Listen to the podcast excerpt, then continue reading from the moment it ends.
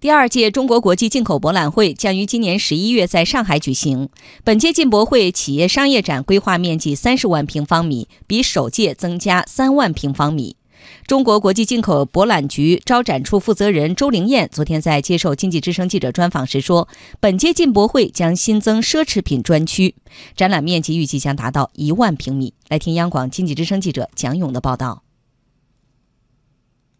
第二届进口博览会企业商业展初步设立汽车展区、装备展区、品质生活展区、食品及农产品等七大展区。截至一月十八号，已经有四十个国家和地区五百多家企业签约参展。中国国际进口博览局招展处负责人周林燕说，今年将在品质生活展区专门设立高端消费品专区，也被称作奢侈品专区。主要考虑呢是中国市场具有巨大的奢侈品消费需求，中国呢是奢侈品消费大国，也是全球奢侈品消费增长最快的国家。那么进口博览会呢，作为我国主动开放市场的一个重大举措，是展示高端消费品的最佳平台。基于这些呢，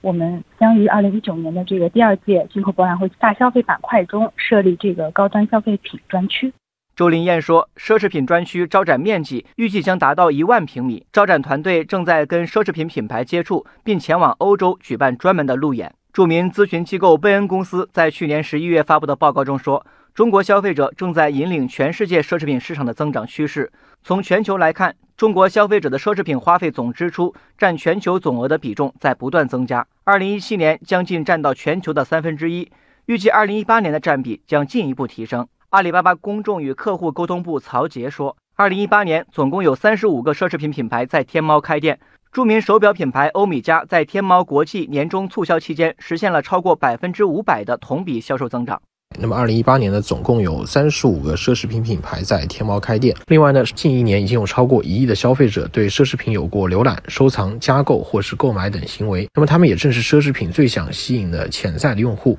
随着中国消费升级的不断发展。越来越多居民拥有对品质消费和高端消费的追求。中国贸促会研究院国际贸易研究部主任赵平说：“开辟奢侈品专区不仅能吸引更多奢侈品品牌进入中国，而且能够通过引入良性竞争，改变奢侈品品牌在中国的定价策略。今后，中国消费者购买奢侈品可能将享受更多优惠。”